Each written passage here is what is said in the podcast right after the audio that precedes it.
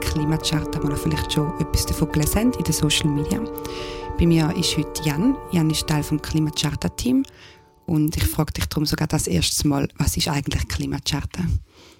Ähm, ja, hi Michel.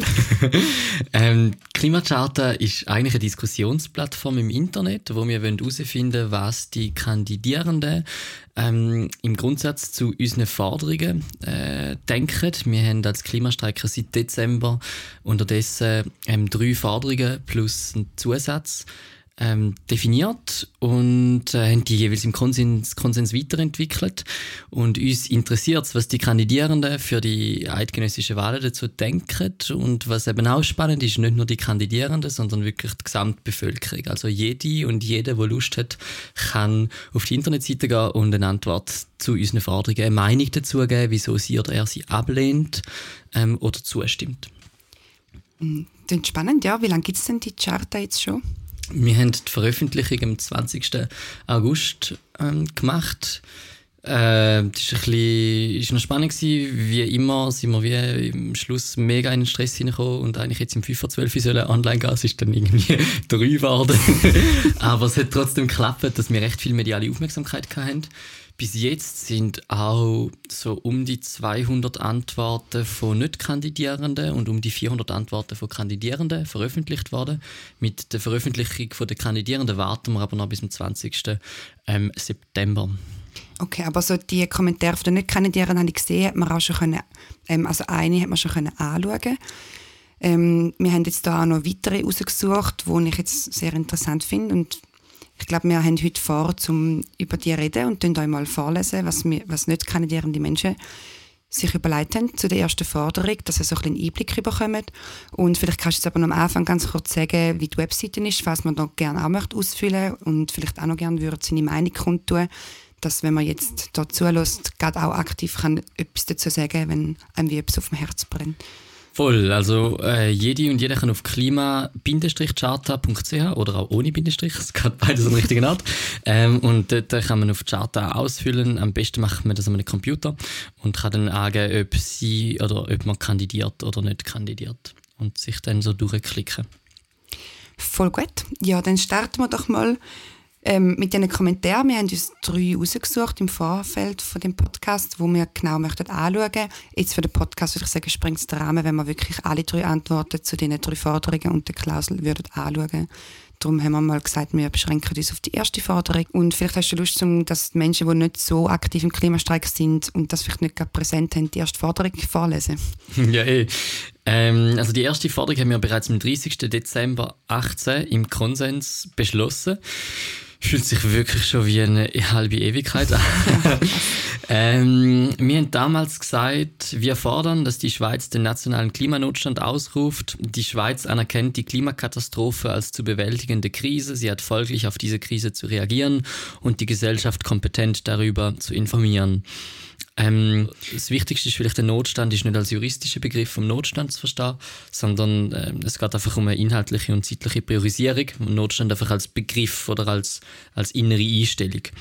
Ähm, ja, und es hat wie schon verschiedenste Kantone und Gemeinden gegeben, die das ausrufen. Im Klimastack Wiki sieht man sonst auch eine Übersicht davon. Da kann man einfach mhm. nach Klimanotstand schauen und dann sieht man, dass da über 30 ähm, Orte oder Kantone das schon ausgerufen haben.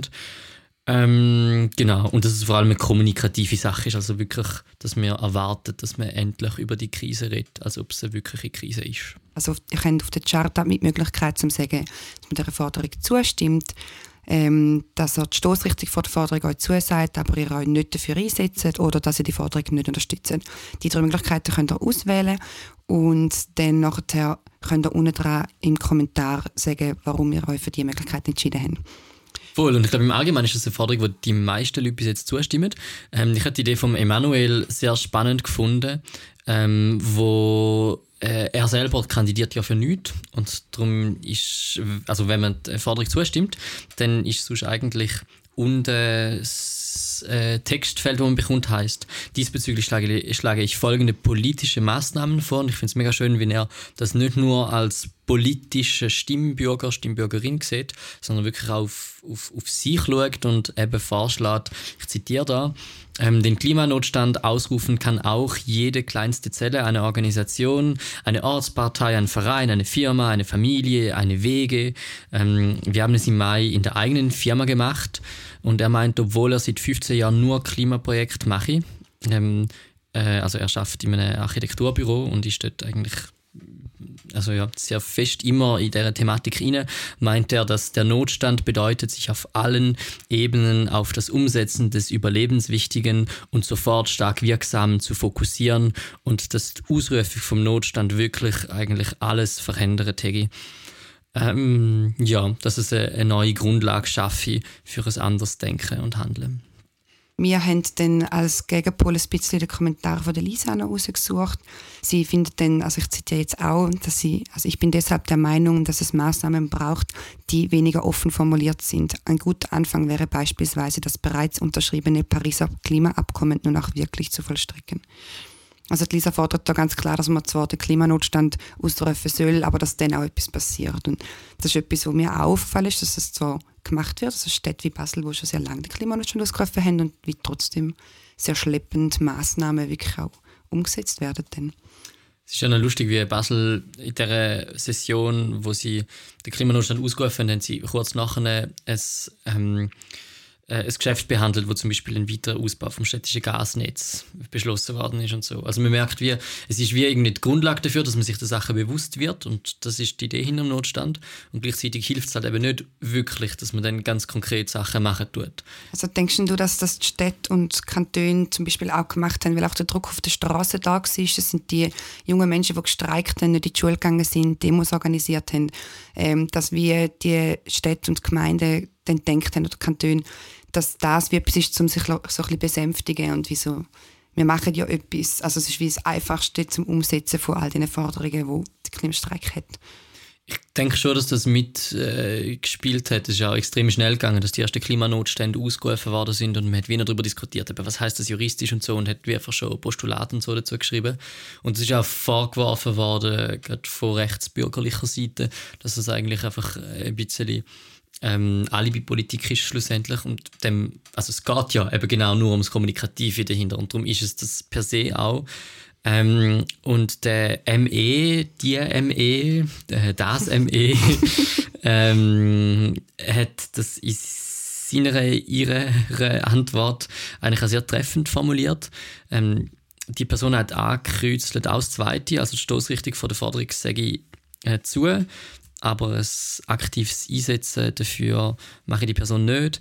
Ähm, und ähm, die Person meint, einen Notstand zu fordern und im selben Atemzug zu erklären, dass es sich eben doch nicht um einen solchen im eigentlichen Sinn handelt, zeigt doch, dass es sich um einen reißerischen Wortlaut handelt und solches lehne ich ab. Ich weiß noch, wo in der Stadt, wo ich wohne, in Winterthur der Klimanotstand ausgerufen worden ist, habe ich mich so fest gefreut. Ich, ich bin wirklich das erste Mal das Gefühl gehabt, wow, jetzt passiert etwas und es hat sich gelohnt, was wir machen. Und die ganze Arbeit und all das, der ganze Effort, den wir reinstecken, ist wie es auf einmal so greifbar und es passiert etwas. Und ähm, ich habe das Gefühl, es ist für mich extrem wichtig, dass das passiert ist in Winterthur, auch wenn es symbolisch ist oder auch wenn es vielleicht wie nicht ähm, wirklich etwas passiert. Also ich habe das Gefühl, in Winterthur passiert etwas, aber es ist sehr langsam und sehr schleppend. Trotzdem ist der Tag hier ein großer Tag für uns vom Klimastreik Winterthur, wo wirklich so jetzt passiert, jetzt ist echt mal etwas, wo man sich einmal darüber freuen kann. Und das finde ich passiert sehr selten.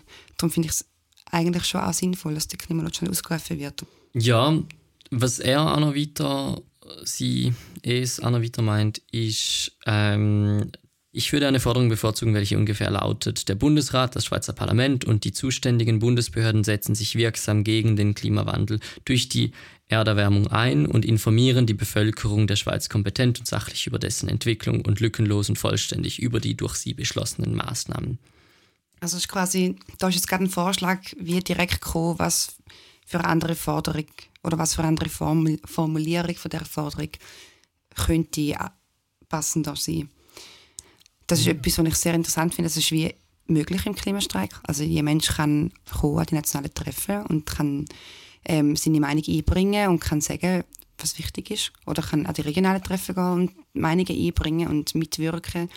Ich glaube, also was man da in der Antwort ja auch noch kann herauslesen ist schon, dass die Sachen immer komplexer sind und dass du, ich würde auch unterschreiben, dass mir die Formulierung viel lieber ist. Gleichzeitig, wenn ich mir jetzt vorstelle, irgendein Medienhaus kommt auf uns zu und ich hätte wie 10 Sekunden Zeit, um die drei Forderungen erklären und das sind realistische Zeitsituationen, dann ist es halt schwierig, so etwas verständlich zu machen. Und darum ist der Begriff vom Klimanotstand ist, ist wie sehr dankbar, weil man irgendwann mit dem kann irgendwie aufladen oder konnotieren, dass man wie weiß, es geht nicht um den juristischen Notstand.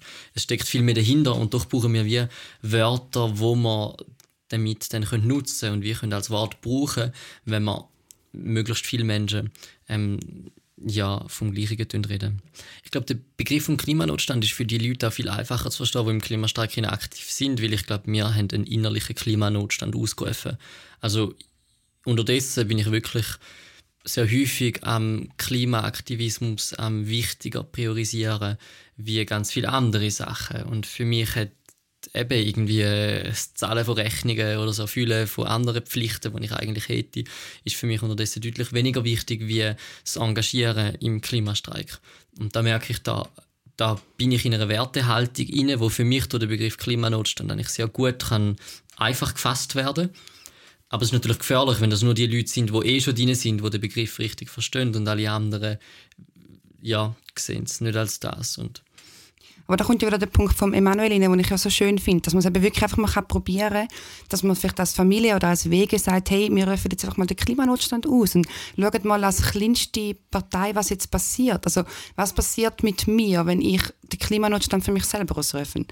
Also was heißt denn das jetzt für mich und mein Leben und, und was heißt denn das in dem Fall für meine Stadt, wenn wir das, den Klimanotstand ausgerufen haben. Und ich finde das mega interessant, dass, dass man das wirklich mal so sagt, wie das Immanuel vorgeschlagen hat, mit dem Starten für sich selber. Ich meine, es löst extrem viel einem aus, wenn man sagt, dass alle Klimathemen prioritär behandelt werden. Also das, ist, das verändert das Leben sehr fest ich bin mir jetzt gar nicht sicher, ob das auch eine von den drei Antworten ist, aber irgendwo ist gestanden, genau, Emanuel sagt das später noch. Das wäre höchst interessant, ich würde das mega gerne vorgreifen. Ich zitiere als Antwort bei der zweiten Forderung von Emanuel, ähm, dass bei mir persönlich sind es ca. 120 konkrete Maßnahmen, also rund eine pro Monat über zehn Jahre. Also, dass man wie sich Maßnahmen überlegt, aber nicht davon ausgeht, dass ich selber nicht so einen Druck setze, dass jetzt gerade sofort alles muss geändert werden und jetzt gerade alles muss perfekt sein. Aber dass man jetzt kann Maßnahmen ergreifen und kann sagen, das wäre eine schöne Maßnahme und die dann priorisieren und die dann so probieren auch langfristig umsetzen. Quasi im kleinsten Rahmen, was ja dann mega schön wäre, wenn das zum Beispiel Politik ebenfalls würde machen. Also ich fände es mega schön, so eine Antwort zu lesen, wo jetzt da von Emanuel gekommen ist, von Menschen, die kandidieren, die das quasi auch umsetzen können, wenn es dann um die politische Ebene geht. Also ich bin mega gespannt auf die Antworten von, von Menschen, die dann wo wirklich in Bern sind etwas können verändern oder wo wirklich politisch eine Stimme haben, um den Klimanotstand eben nicht mehr nur als symbolisches etwas nehmen, sondern wirklich als Grundlage nehmen, um Sachen zu priorisieren. Ich glaube, da ist dann nochmal wichtig zu sagen, wir haben äh, wirklich eine Diskussionsplattform da. Also es geht wirklich nicht nur darum, Forderungen zu unterstützen oder zu sagen, wieso man die gut findet, sondern auch umso mehr die abzulehnen und zu sagen, was davon nicht funktioniert für einen selber, weil nur dann schaffen wir die Diskussion in der Öffentlichkeit, die wir brauchen. Darum würde ich vielleicht in der Zwischenzeit bis morgen die nächste Folge vom Podcast hoffentlich rauskommt, äh, auch noch darauf hinweisen, dass es absolut möglich ist, bei jeglichen Politikerinnen vom, vom eigenen Kanton oder auch sonst, insbesondere von, von eher bürgerlicher Seite, weil bis jetzt haben wir dort noch nicht so viele Antworten, wirklich anzuleuten, zu fragen, hey, haben der Klimacharter schon ausgefüllt? Die meisten haben einen recht vollen Termin ähm, Kalender und trotzdem ist es glaube ich eine einmalige Chance, um unsere Klimastreikforderungen wirklich in die institutionelle Politik und damit in die breite Bevölkerung, in die breite Diskussion von der Öffentlichkeit hineinzunehmen. Ja, ich möchte da wirklich nochmal so ausheben, dass es echt um Diskussion geht. Es geht nicht darum, dass wir nur Antworten wollen von politischen Menschen, die sagen, hey, ich unterstütze das alles und alle, die den Klimastreik unterstützen, sollen doch bitte die Menschen wählen, die jetzt das unterstützen. Es geht um die Diskussion, die wir können ähm, anfachen durch die Charta und das finde ich eben so interessant und finde es cool Und ich glaube, ich fühle sie nachher auch noch aus. In dem Fall, danke vielmals. Hey, danke dir und äh, wir hören uns morgen wieder zu der zweiten Folge vom Klimacharta Podcast. Und wir wünschen euch einen schönen Tag, wo auch immer ihr seid. Und wenn ihr Lust habt, könnt ihr auch noch die Charta ausfüllen gehen.